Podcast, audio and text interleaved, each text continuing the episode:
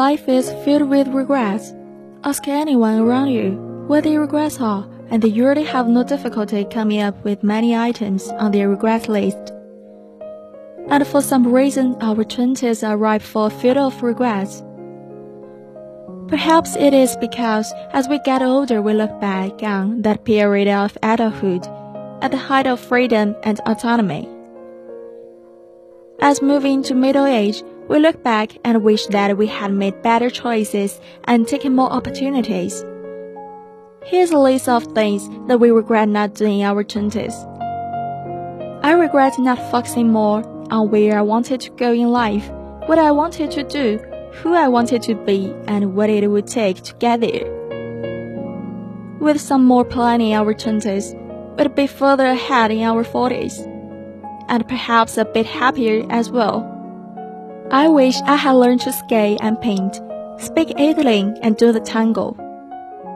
I regret not living somewhere else before settling down. Others have said they regret not pursuing their hobbies or learning to skydive or mountain climbing.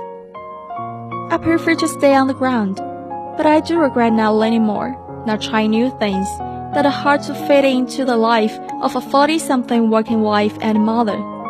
The bodies of youth are wasted on the young. I wish I had run marathon before my knees ached, that I had backed more, hiked more, and took spinning classes when my legs were stronger. I regret not joining a softball team or a volleyball league. We don't often realize that we have squandered our physical abilities until things start aching and cracking. I regret not reaching out more, putting more effort into creating a tribe of support that would carry me through more difficult times. We socialize, sure, but many of us don't put enough importance on building deep and lasting friendships. Some do, many don't, and wish they had. Many of us wish we had taken more career risks, opt for money over money, pursued the career path we wanted instead of what we were expected to do, or simply following the path that was laid out before us.